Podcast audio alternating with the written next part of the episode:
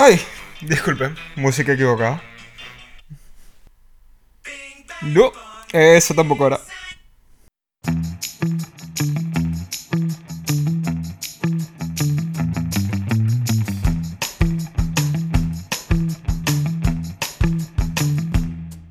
Bienvenidos al episodio número 46 de Gays and the City. Quiero recordarles que pueden seguir el podcast en GATC Podcast, en Instagram y en Twitter, y a mí en arroba Gabetronits en Instagram y en Twitter.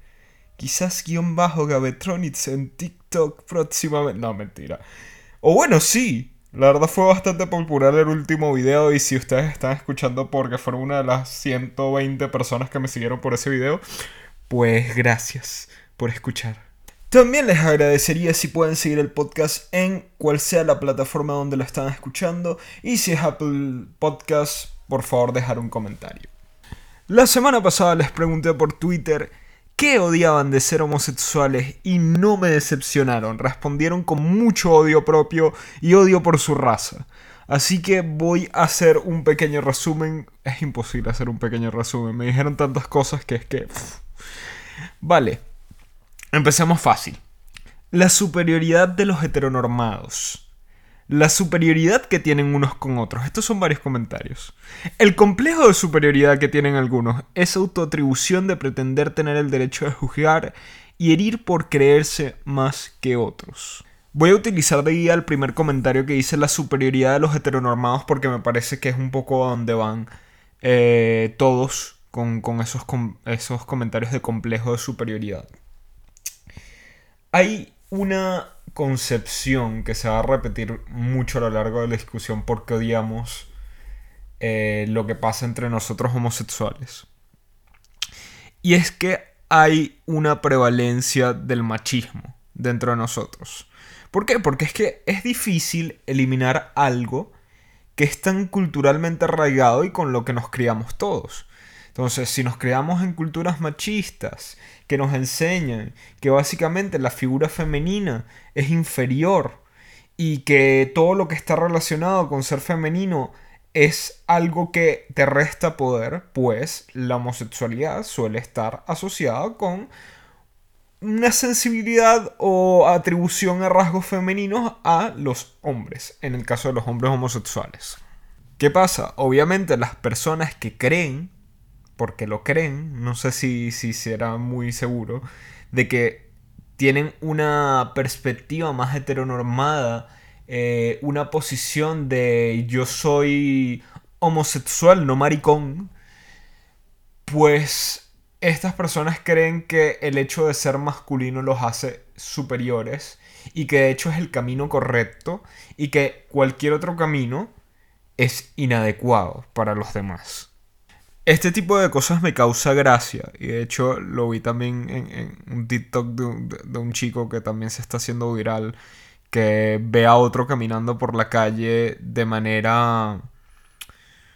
No me gusta decir amanerada, pero a ver, mm, tambaleándose, más característico de lo que estereotípicamente se le atribuye a una mujer. Y decía que como esperaba una persona que camina así estar con una persona así y se señalaba a él mismo. Y es gracioso porque él no tiene nada de especial o particularmente macho alfa heteronormado. Entonces, una de las cosas que me causa gracia es que usualmente estas personas que están tan llenas de prejuicios es usualmente porque les ha costado mucho esconder esa parte de ellos mismos y detestan que otros la puedan expresar con libertad. Eh, yo recuerdo. Coño, por favor, que esto no llegue a oídos de esa persona, coño la madre. Em, un chico con el que salí hace mucho tiempo. Eh, estaba comiendo conmigo y me hace el comentario, ah, es que a mí me gustan los chicos como tú, así varoniles, casi que macho pelo en el pecho. Y yo también soy como así, y yo por dentro estaba como, me quiero morir y yo le agradezco a Gabriel de ese entonces, porque Gabriel de ese entonces me sorprende que haya sido tan maduro para saber que eso estaba mal. Y lo que me dio gracia es que terminamos el formato buscándole maquillaje porque quería encontrarse una base que le funcionara. Entonces, esta. Básicamente e, e, esa como mm, incongruencia que tenía con él mismo era graciosa. Y usualmente estas personas que, que, que dicen todas estas cosas luchan mucho con ellas mismas. Otro de los comentarios dice la homofobia interiorizada y la plumofobia. Bitch, estamos en 2021. Con miedo a sonar redundante de nuevo, yo creo que yo lo he hablado antes y es un poco lo que acabo de decir. Em, la homofobia interiorizada está relacionada mucho, mucho, mucho, mucho con la misoginia.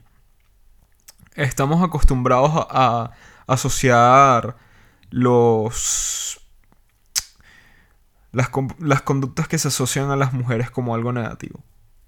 Y básicamente esto es lo que arrastramos infinitamente. Eh, por eso tener pluma está mal. Y bueno, tenemos que detestar absolutamente todo lo que no sea similar a lo heteronormado. En parte, yo también, conociendo personas, sé que hay muchas personas que arrastran traumas familiares. Que es como que quieren tratar de encajar, aunque sea una parte de su homosexualidad, dentro de lo que se le enseñó, culturalmente le dijeron que estaba bien. Entonces como esta cosa de rearmar un poco la familia americana, como un, la esposa, los hijitos, la casa, eh, ir a visitar a los abuelos y todas estas cosas tan culturalmente predispuestas para todos nosotros y que en sí mismo como una Mm, historia muy heteronormada. Es que esto no encaja con, la historia, con, con, todo lo que representa ser homosexual en estos momentos o en el pasado. A menos que fingieras ser heterosexual. Entonces yo creo que es eso, es un poco la transformación de los tiempos de, de como los permisos que te das a ti mismo dentro de la heteronormatividad para expresar las cosas que te gustan. Y es como que, no, hijo, es que mm, probablemente no vayas a complacer a tu mamá siendo homosexual si de verdad rechaza totalmente la idea y no vas a lograr nada restringiéndote más a ti mismo, siendo menos de lo que eres y criticando a los demás por algo que no te incumbe para nada y que no le hacen daño a nadie. Voy a tratar de unir estos dos comentarios. El shaming en todos sus niveles. Ese rollo de joder a otro por su físico, por su forma de ser o vestir. Mira, no. Y el otro dice que no todos se aceptan a sí mismos y el temor que ciertos entornos me generan por lo cual no expreso mis emociones, sentimientos en dichos entornos.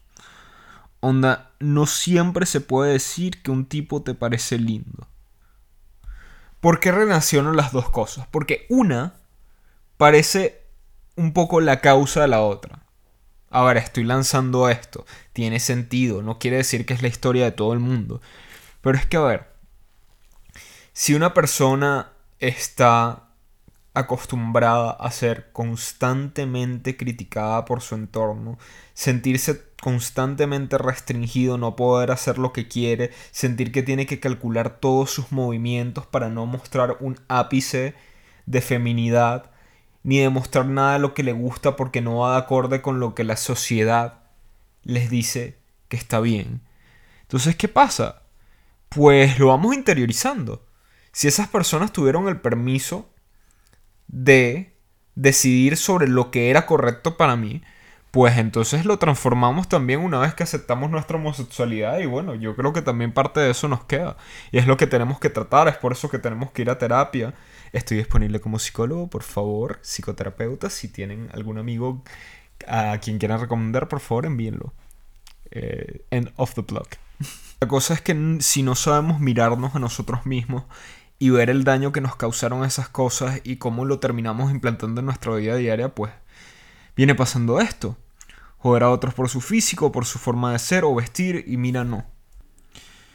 Sentirme mal o analizar demasiado cuando voy a contar algo con un grupo de personas nuevas porque no sé si me van a juzgar y a tratar raro y entonces preferir guardarme todo. A ver, esto es un poco el daño que vamos generando por vivir en una sociedad que nos restringe. Esto es, yo creo que, que, quizás, no me acuerdo quién, quién me hizo este comentario, pero quizás viene de una persona que está en un entorno quizás familiar difícil e incluso en un país donde eh, no hay como restricciones reales a, los crímenes de odio de este tipo.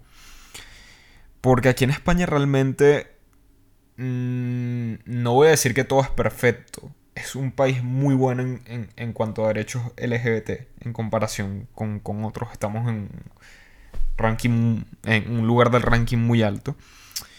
Pero aquí hay como una para la mayoría de las personas es como una verdad que nada de ser homosexual está mal. Y usualmente las personas homofóbicas son las que se tienen que guardar sus comentarios para no quedar muy mal en, frente de otros. La cosa es que nosotros tenemos que aprender a saber cuáles son nuestros ambientes seguros y a partir, y a partir de ahí surgir de ese lugar y saber cuándo podemos aprovechar espacios para ser nosotros mismos. Yo es que en Venezuela, una vez salí del closet con mis amigos más cercanos, pues realmente me importó poco las personas que estaban más a mi alrededor, tipo que no tenían tanto contacto conmigo, que no eran amigos cercanos, era como, bueno, cuando se enteren se enterarán. Pero ya cuando te sientes resguardado por tus amigos que te aceptan y con los que puedes hablar, ya las otras cosas como que se hacen más fáciles y más naturales. Siento que es un poco salir como de, de, de, de, esta concha en la que nos metemos durante tanto tiempo, con tanta timidez, eh, y poder darnos la oportunidad de, de salir afuera a hacer comentarios. Lo que pasa es que también yo siento que una vez salí del closet tuve como una, quizás una formación reactiva a voy a básicamente ser más extrovertido, hacer estos comentarios y hacer estos comentarios sexuales y, no sé, estar muy afuera. Y yo siento que eso ha evolucionado más, más y más y cada vez estoy más salido al respecto. Porque es algo que necesito.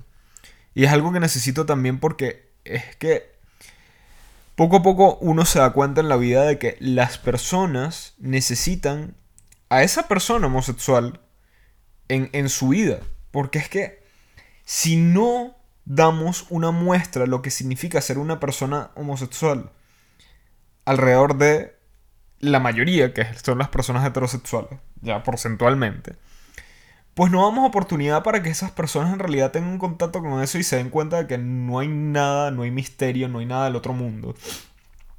Y eso me ha pasado con, con, amigos. Yo para muchos amigos quizás soy el único amigo gay que tienen alrededor. Y tienen una percepción de mí construyen una percepción de mí diferente a la que tienen culturalmente de qué es lo que significa ser gay, lo que le enseñaron sus padres, lo que les enseñaron sus familias, lo que le enseñó el mundo en, los noventas, de lo que era la homosexualidad, enseñado por sus padres que crecieron en, los 80, qué sé yo. Pero es como quitar este estereotipo y dar espacio a otra cosa que no conoce. Porque en realidad los homosexuales no somos un estereotipo. ¿Que cumplimos algunos estereotipos cada uno? Sí, probablemente. Pero no somos un estereotipo generalizado, no somos un copia-pega como nadie. Nadie lo es, ningún heterosexual tampoco lo es. A veces. Pero... La cosa es que si damos el chance de abrirnos con las personas con las que nos sentamos seguros, estamos haciéndole un bien también a otras personas alrededor. Y yo sé que no es su tarea y no tienen que hacerlo si no quieren, pero es algo chévere. Es algo chévere ser un poco el, el, el activista en esos momentos y demostrarle a esas personas que, que, no hay nada diferente. Yo siento que también la comunidad se, es, es un poco se encierra en su caparazón y no quiere salir más nunca.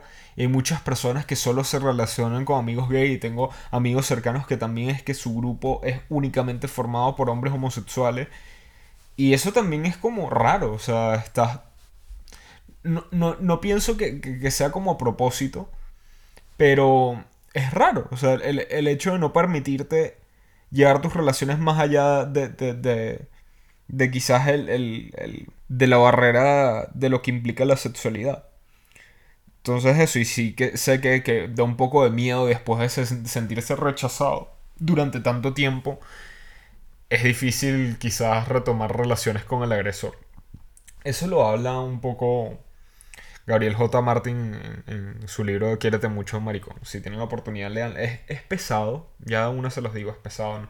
No, es no es una novela, no es un libro de autoayuda, es una guía de psicología positiva y está muy enfocado en investigaciones y muchas cosas, muchas cosas técnicas. Y es eso, pero si tienen la oportunidad y tiempo y quieren hacerlo, pues leanlo. Está muy bien. Sigamos. Para resumir muchas cosas, Grinder. Estoy de acuerdo pero no es culpa de la aplicación. El estereotipo de que solo los hombres con pipí grandes son más complacientes. Vale, y voy a leer otro comentario porque siento que esto lo va a unir mucho estas cosas. El tema de la no comunicación asertiva y afectiva en las relaciones. Ese tema del ghosting. Asunto que no solo es exclusivo de los gays, aclara. Es una mierda pincha en un palo. Vale, Grindr. Está muy mal echarle la culpa a una aplicación. Porque es totalmente el uso que le estamos dando nosotros. Grindr no fue creado para usarse de la manera en que se está usando. Y de hecho, ustedes ven las páginas. No, quiero defenderlas, pero ustedes ven las páginas de Grindr y lo que ha tratado de hacer Grindr con cambios en la aplicación, quizás en la cuarentena de círculos, donde tratabas de, de buscar temas de conversación que no fueran sexuales para las personas que estábamos encerrados en casa y, todo, y todas las cosas muy sensibles y bonitas de aceptación en la comunidad y apertura a las diferencias que da Grindr en sus redes sociales es muy diferente a lo que hay dentro de la aplicación.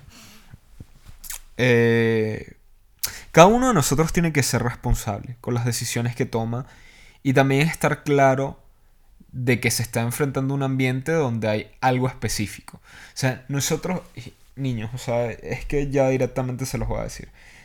No, no piensen en pajaritos preñados. Estas aplicaciones no son para buscar pareja. El... Sí, puede salir. Hay oportunidades de que salga. No son tan grandes como las oportunidades que tienen de echar un polvo una vez y ya.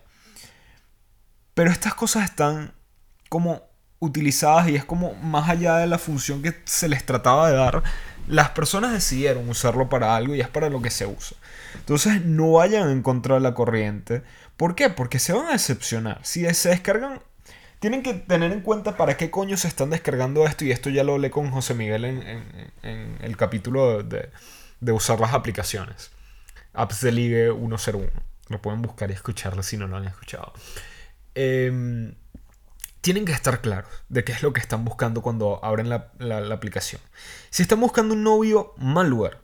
Mal lugar. Si están buscando conocer gente, puede ser un buen lugar. Si están buscando un polvo, puede ser un buen lugar. A veces es complicado conseguir algo fácil en Grindr. Porque mucha gente marea y tiene unas implicaciones que sinceramente me da fastidio porque me da fastidio Grindr, tengo meses sin usarlo. Sé que estoy buscando algo que no voy a encontrar en Grindr y por eso tampoco lo estoy usando. Spoiler alert, tampoco está en Tinder. Porque Tinder sí es una basofia. Tinder no tiene sentido. Nadie habla y es un poco esto de no comunicación asertiva. Me gusta mucho ese término. Porque estamos muy acostumbrados a ahorrarnos todo. Con etiquetas, ir directo al grano. Es como queremos como obviar todo esto que, no sé si es un proceso de ocultar nuestra vergüenza, porque el set sigue siendo tabú para nosotros. Y es como que vamos a cortar la incomodidad y ponerle etiquetas a todo para saber si eres compatible conmigo en vez de tratar de conversarlo. También otro problema es que las redes sociales en general, y sobre todo en Grindr que es como muy salvaje, estamos acostumbrados a desechar a la gente como si no fueran personas, como si fuera el perfil y ya, porque es lo que estamos viendo. Y no tener en cuenta que hay otra persona al otro lado que se siente mal cuando tú vas a lo tuyo, pides fotos y lo bloqueas, en vez de decir, mira, no estoy interesado. Es válido decir, mira, no estoy interesado, porque no me da. Y la otra persona, pues tendrá que entender que no todo el mundo está interesado en todo el mundo. A ver, es normal no sentirse atraído por alguien. Y usualmente no tiene, no, no, necesariamente tiene que ver con un atractivo hegemónico. no me gusta mucho el, el, uso de ese término. Pero un poco de esto de, de, de, lo normativo, de la belleza, simetría y todo esto. No, porque hay muchas personas que le gusta tipos de cuerpos diferentes. Aunque ellos tengan un cuerpo musculado, aunque ellos sean delgados, aunque ellos sean gordos, etc. Les puede gustar un tipo de cuerpo que es diferente al suyo y uno no sabe qué está buscando otras personas. Entonces, yo creo que es parte y parte entender que nosotros no somos monedita de oro y que también no podemos eh, actuar de esa manera. Hay una persona del otro lado y duele. Sinceramente duele el hecho de que a ti te bloqueen porque es un momento en que sientes, mira, no soy atractivo. Que es mentira, de nuevo. Uno no es para todo. Pero es una mala manera, es muy mm, salvaje, es muy violenta el hecho de bloquear a alguien porque no te gustó. La otra cosa, eh, size queens.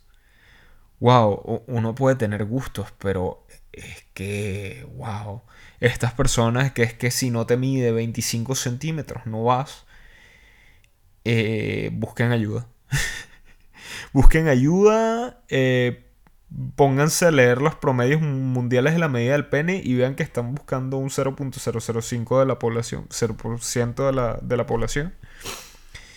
Y que son idiotas.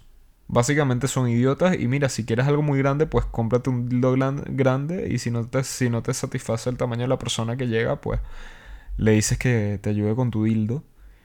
Pero wow, estos son personas muy, muy, muy, muy... es que no sé, los Ice Queens para mí son una raza que es que, a ver, puedo entender el atractivo. Pero el desechar todo lo demás es ridículo.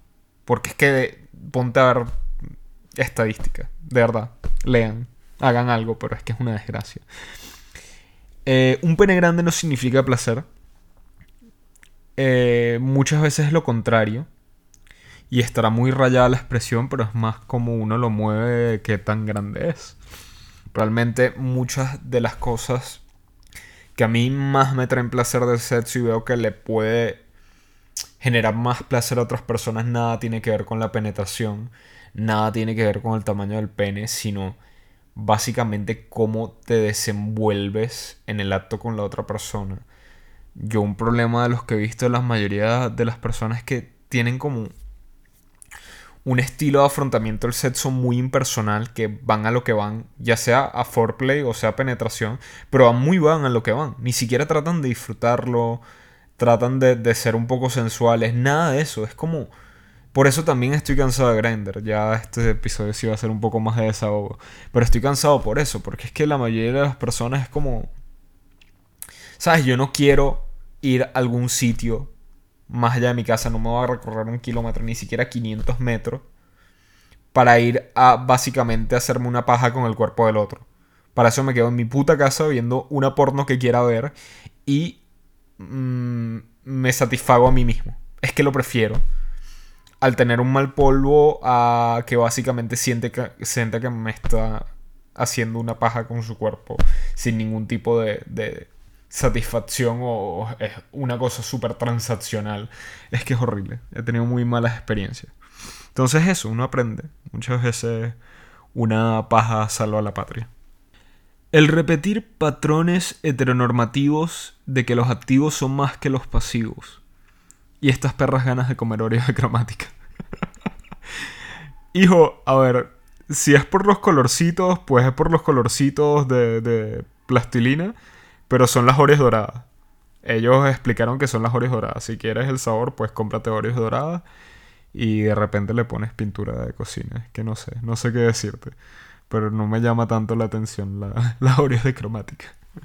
Y yo casi que voy a tener que hacer una canción al respecto porque voy a explicar de nuevo por qué los activos o las personas insertivas creen que son más que los pasivos, o muchas veces porque hay personas que no quieren salir de su rol a pesar de que disfrutan el otro. Porque eso pasa muchas veces. Hay activos que son activos no porque no les guste ser pasivos, sino porque no quieren. No quieren bajo ninguna circunstancia tener el peso emocional o lo que conlleva en la sociedad decir que son pasivos, porque muchas veces son esos papás homofóbicos que te preguntan en algún momento, eh, bueno, eres maricón, pero tú la metes, ¿verdad? Porque por alguna razón para ellos meterla te hace menos gay. ¿Por qué? Porque te hace menos gay. Porque obviamente es el rol con, la que con el que se asocia a un hombre porque la mujer es inferior, porque toda actividad que hace la mujer es inferior.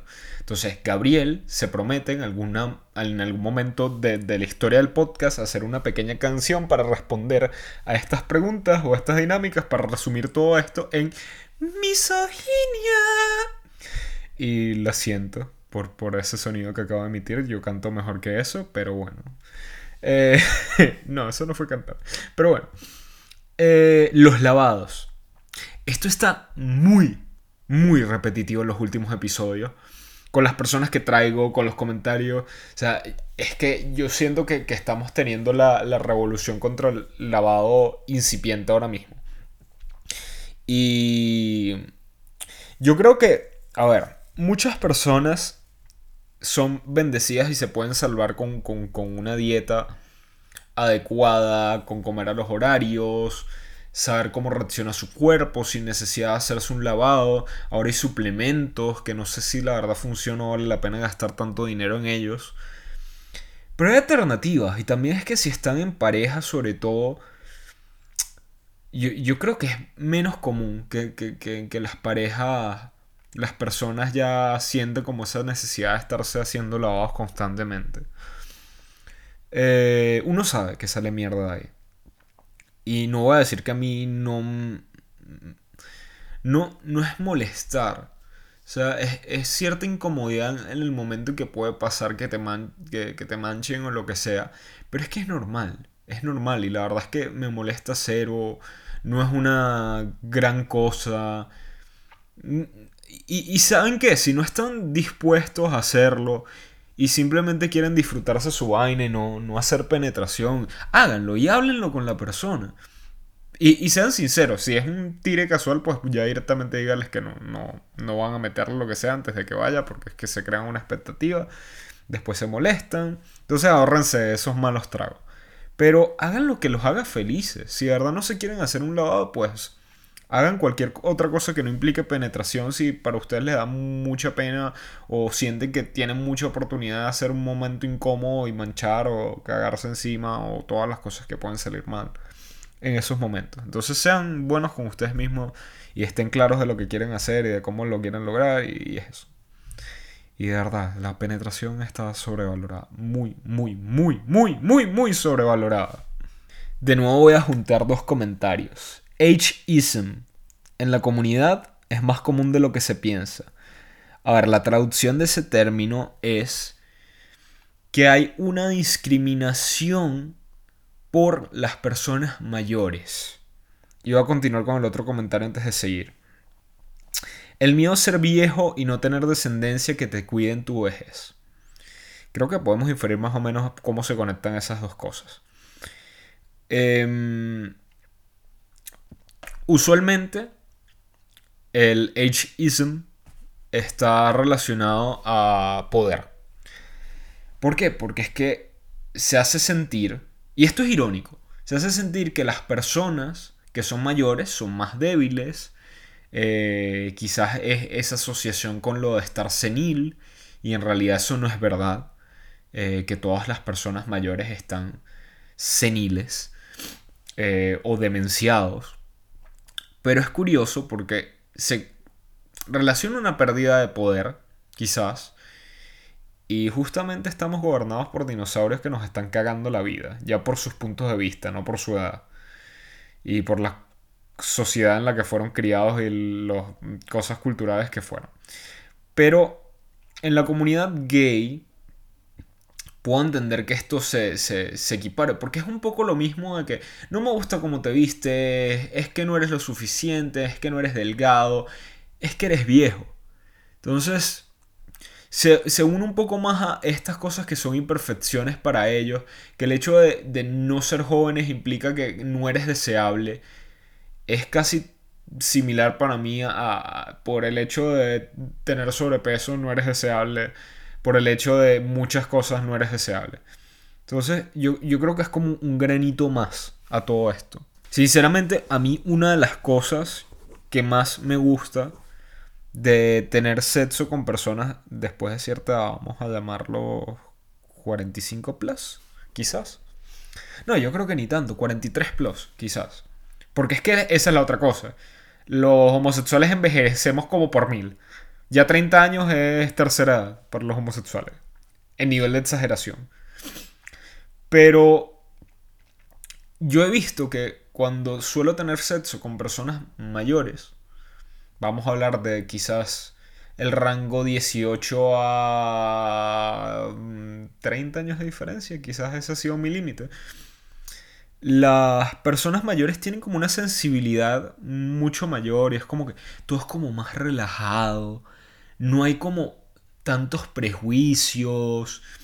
Te sientes como en un ambiente cómodo, como que, mira, sabes que esta persona ha pasado miles de veces por esto ya es como que, ¿sabes qué? Está buscando algo más, algo que lo llene. No está buscando sexo por buscar sexo. O quizás sí, hay personas que siguen haciéndolo esa...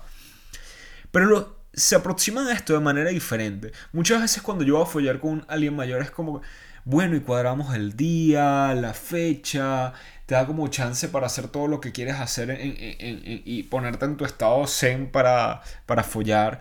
Y yo he tenido muy buenas experiencias, muy buenos polvos. Y no sé, hay que aprender a apreciar esas cosas, porque es que uno tiene que... De verdad hay muchas cosas que aprender de las personas mayores que nosotros. Y no estoy diciendo, no estoy llamando ancianos a las personas de 40, no me malentiendan, no. Estoy diciendo en general y no tienes que aproximarte necesariamente sexualmente. Siéntense a escuchar lo que tiene que decir una persona.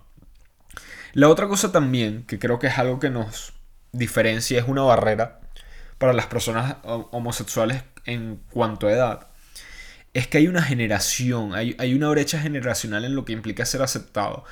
Y sí es verdad que hay muchas de estas personas que cargan con muchos prejuicios, porque así fueron criados, criados, porque así fue su cultura, porque básicamente tuvieron que esconderse, fueron castigados por ser lo que eran. Y es difícil salir de eso, es muy difícil. Más cuando tienes que dejar a tu familia heteronormada porque tuviste la valentía de salir del closet después de tanto tiempo, después de tener hijos, después de tener esposa. Y es difícil salir de esos patrones. Hay que tener paciencia con esas personas, hay que tratar en lo posible de, enseñar y, es eso. Yo recuerdo también una experiencia que con una persona que tenía mucho miedo a las infecciones de transmisión sexual. Era como, eh, pero era un pánico de que básicamente no estábamos follando. Era como que no sé para qué vine si de verdad tienes tanto miedo a absolutamente todo estaba muy incómodo, yo estaba muy, muy incómodo. Entonces son parte de esas cosas, pero que tenemos que entender y tenemos que darle espacio a esas personas y una plataforma también a esas personas para que puedan explicarnos también de dónde vienen esas cosas y, nosotros también hacerlos sentir, sentirse recibidos por la comunidad, que creo que los excluimos un montón.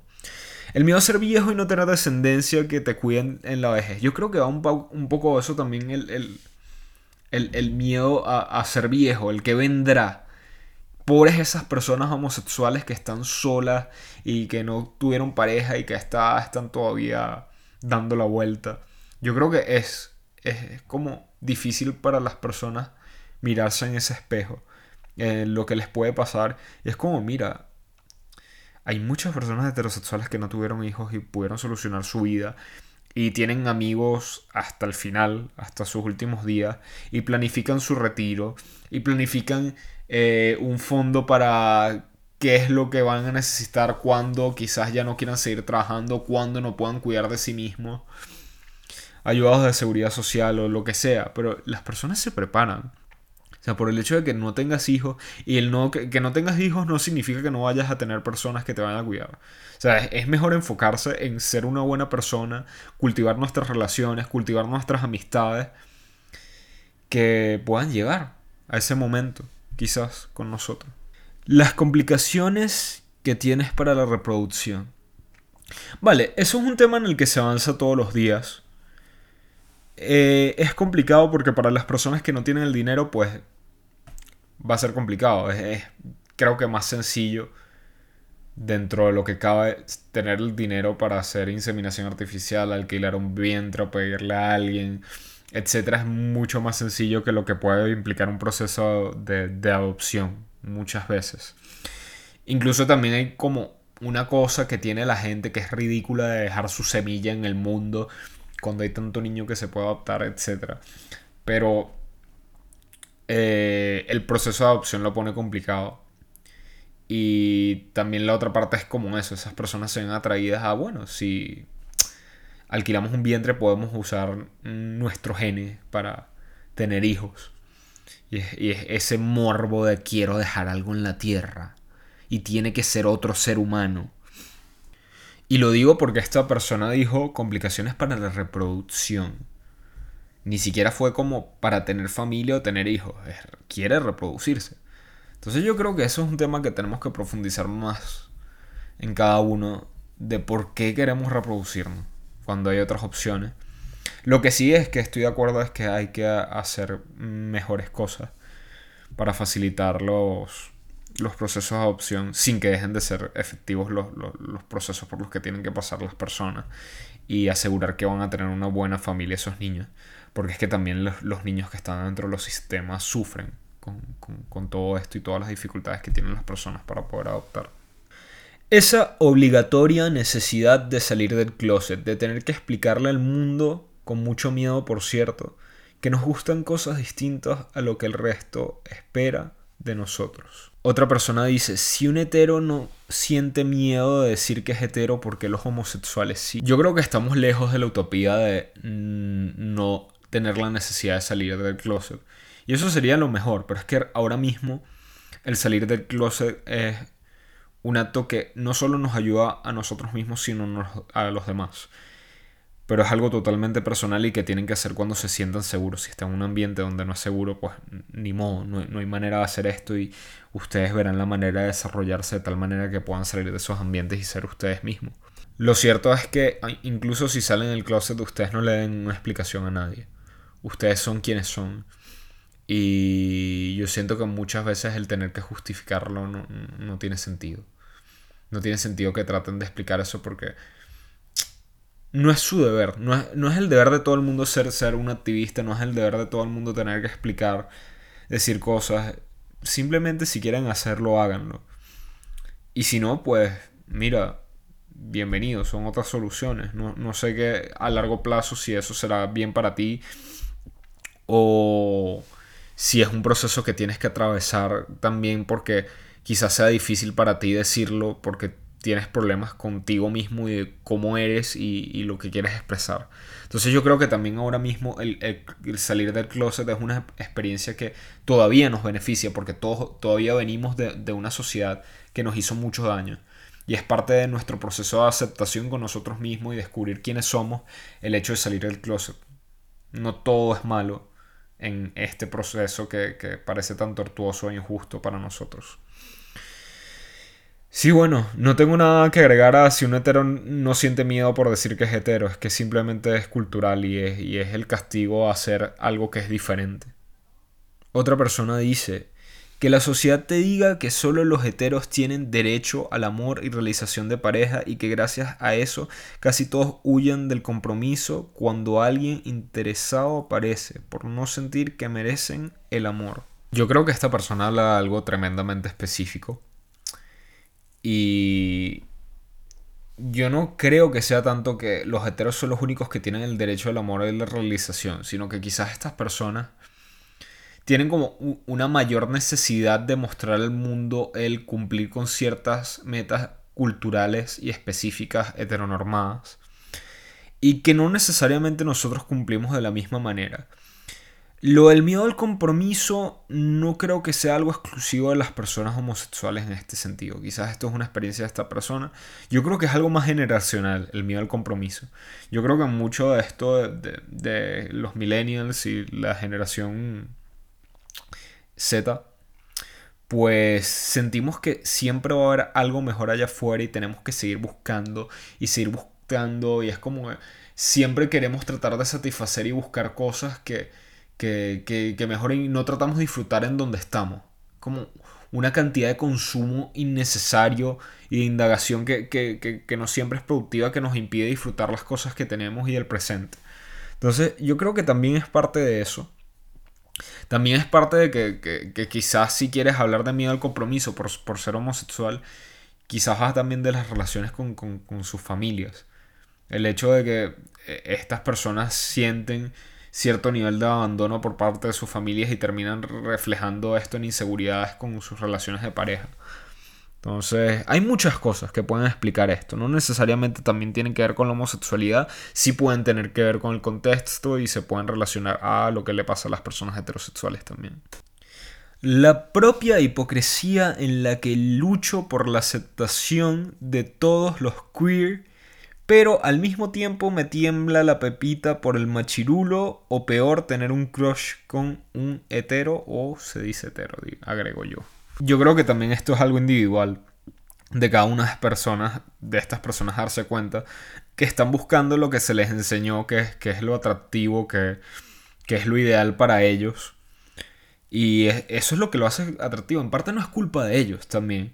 Y qué bueno que tengan esa parte de lucho por la aceptación y todo esto, porque está bien, son personas que saben que es importante, pero tienen que tratar y, analizar estas incongruencias que tienen consigo mismo al momento de buscar una persona que quizás tenga ideales totalmente opuestos, porque es eso, quizás no han hecho el clic todavía, porque es que ustedes tienen que entender, cuando yo digo que internalizamos la cultura es a niveles muy profundos. Nosotros muchas veces hacemos comentarios homofóbicos, transfóbicos eh, y, y, una cantidad de cosas que son súper negativas para los demás y no nos damos cuenta. No entendemos el alcance del comentario que estamos haciendo, la sutileza o el gesto que estamos haciendo con otras personas porque está muy, muy, muy interiorizado. Hay cosas de las que no nos damos cuenta. Y esto es la importancia de que cada quien haga un trabajo interno de quizás por qué no me salen bien las cosas. Porque probablemente esta persona que lucha por sus derechos, lucha por el derecho de todas las demás personas, cuando terminen relaciones con estas personas, pues se, se siente en la mierda y no va a terminar a encajar porque estas personas no comparten sus ideales. Entonces es ahí la importancia de analizar por qué las cosas no nos salen bien. Porque obviamente eso no va a salir bien. Digo yo, alguien lo querrá forzar, pero probablemente no salga bien. El último consejo o el máximo que, les puedo dar es que tenemos que aprender a apreciarnos a nosotros mismos con todas las cosas que tenemos y tenemos de verdad que hacer un esfuerzo por entender a las demás personas, ponernos en sus zapatos y entender que nuestra realidad no es la de los demás. Que hay mucho que trabajo por hacer y no se va a hacer solo uno también tiene que hacer las cosas y los esfuerzos. Y hay un trabajo increíble de autoanálisis para cada una de las personas, o con ayuda de otro, con ayuda de un terapeuta, que tenemos que hacer para hacer este mundo mejor. Y hacer esta sociedad mejor y hacer el colectivo mejor. Todos necesitamos hacer un autoanálisis de lo que hacemos y sobre todo aprender a escuchar críticas, porque es esto. Cuando las personas les digan que algo que están comentando está mal, no lo tomen como generación de cristal, como una mierda, es que ustedes son woke y son intensos. Traten de ver quizás de, dónde viene la crítica y escuchar. Eso siempre nos va a ayudar a escuchar, aunque no estén de acuerdo. Cuestionenlo, cuestionense todo, de verdad. Eso los va a llevar lejos. Niños, muy buen episodio, muy buenas preguntas, me encantó. Se les quiere mucho, sigan comentando, síganme diciendo lo que quieren escuchar por el podcast. No me queda más que despedirme y decirles quiénes ustedes mismos, respeten a los demás y háganse la paja. Adiós.